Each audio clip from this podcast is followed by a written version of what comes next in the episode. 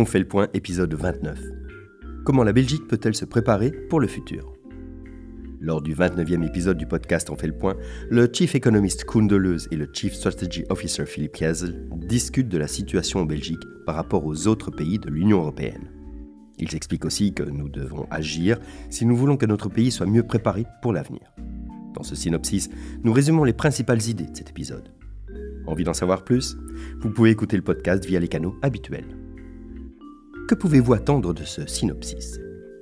Arrivée à la 17e place du classement des 27 pays de l'Union européenne, la Belgique déçoit par rapport à ce que l'on peut attendre d'une région prospère.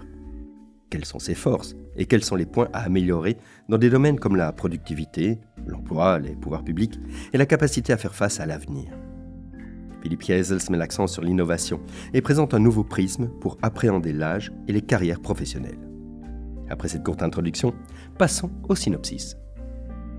Où se situe la Belgique par rapport aux autres pays de l'Union européenne Pour le savoir, le département Economic Research de BNP Paribas Fortis a mis au point un outil d'évaluation baptisé Future Proof Index, qui nous a permis de comparer la Belgique avec les 26 autres pays de l'Union européenne sur le plan de la productivité, marché de l'emploi, des pouvoirs publics et de sa préparation pour l'avenir.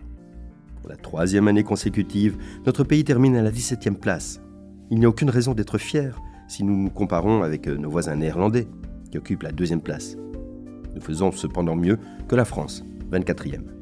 La médaille d'or revient à la Suède et la lanterne rouge à l'Italie. Pourquoi les Pays-Bas et la Suède s'en sortent-ils aussi bien? En deux mots, austérité calviniste ne pas dépenser l'argent que l'on n'a pas. Par exemple, le système de pension néerlandais est très différent du nôtre. Alors que chez nous, les pensions sont payées grâce aux cotisations des personnes actives, les Pays-Bas épargnent et investissent les cotisations destinées à payer les futures pensions, ce qui dégage d'importantes marges de manœuvre financières. La Belgique ne peut investir autant, et il semble de plus en plus difficile, voire impossible, de réformer le système. Comment la Belgique se situe-t-elle sur le plan de la productivité? Nous avons toujours obtenu de bons résultats en matière de productivité, et c'est encore le cas. La Belgique arrive tout juste après les 25% des pays les plus productifs de l'Union européenne. Un des facteurs qui nous permet de tenir ce rang sont nos dépenses importantes en recherche et développement. Cependant, nous perdons des places en matière de qualité de l'enseignement. Une réévaluation du secteur est donc nécessaire petit pays peut-il jouer un rôle important dans la révolution de l'intelligence artificielle? Quelque chose de remarquable est en train de se passer dans le monde de l'IA, constate Philippe Hiesels. Il ne fait aucun doute que les géants technologiques américains actuels seront également les grands vainqueurs de l'IA de demain. Mais la Belgique n'a pas à rougir dans ce domaine. La KU Leuven se classe bien au niveau international en matière d'intelligence artificielle et l'Institut louvaniste IMEC joue également un rôle de pionnier. Quels sont les principaux problèmes de notre marché de l'emploi et que faire pour y remédier? Notre marché de l'emploi fait partie des 33% les moins performants des 27 pays de l'Union. Nous avons un taux élevé de postes vacants, qui s'explique en partie par le vieillissement de la population, mais surtout par le très faible taux d'emploi, en particulier en Wallonie et à Bruxelles. Notre objectif de taux d'emploi est de 80%. La Flandre est en bonne voie pour y parvenir. En outre, la Belgique comporte un nombre remarquablement important de malades de longue durée.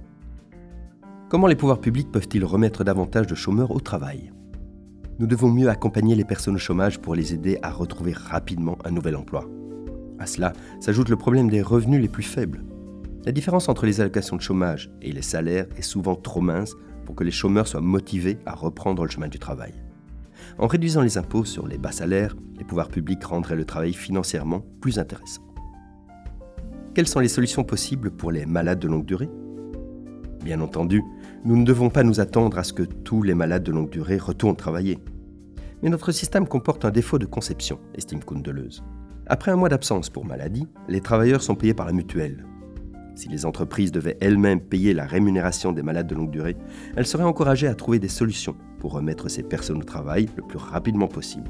Peut-être pas à temps plein, mais par exemple à temps partiel ou dans une fonction plus adaptée. Comment la Belgique peut-elle réellement faire la différence en Europe? Pour Philippe Hiesels, la solution se trouve dans l'innovation. Pour encourager la mise en place d'une véritable culture de l'innovation, nous devons privilégier les collaborations multidisciplinaires et la diversité des équipes. La diversité des genres, origines et couleurs de peau est une formule win-win pour la société. Non seulement nous mettons plus de gens au travail, mais la diversité au sein des équipes se traduit par une vision des choses différentes et par ricochet, par une meilleure performance. Comment pouvons-nous contrôler la dette souveraine qui ne cesse d'augmenter? La dette souveraine belge est énorme par comparaison avec d'autres pays. Nous faisons déjà partie des pires élèves de la classe. Le Fonds monétaire international prédit que, si nous ne changeons rien, nous afficherons le déficit budgétaire le plus élevé de l'Union européenne d'ici l'an prochain. Notre pays doit rapidement s'attaquer à une réforme des pensions et de la fiscalité, améliorer la mobilité ainsi que l'efficacité des services publics. Comment pouvons-nous combiner harmonieusement l'augmentation de l'espérance de vie et l'allongement des carrières? Nous devrions porter un regard différent sur les carrières professionnelles, estime Philippe Kiesels, qui plaide en faveur d'une nouvelle catégorie d'âge de 60 à 80 ans, qu'il appelle seniorescence, par analogie avec adolescence. Une période où rien ne serait obligatoire, mais où tout serait possible. Travail, mentoring, etc. Finalement, notre carrière doit devenir moins rectiligne, avec des phases de travail et d'apprentissage qui se succéderaient et la possibilité de faire de nombreuses choses différentes. Avertissement. Ce texte est un résumé du podcast On fait le point, enregistré le 7 août 2023. Les opinions exprimées dans ce podcast et dans ce résumé sont celles du présentateur et des personnes interviewées et ne reflètent pas nécessairement le point de vue de BNP Paribas Fortis.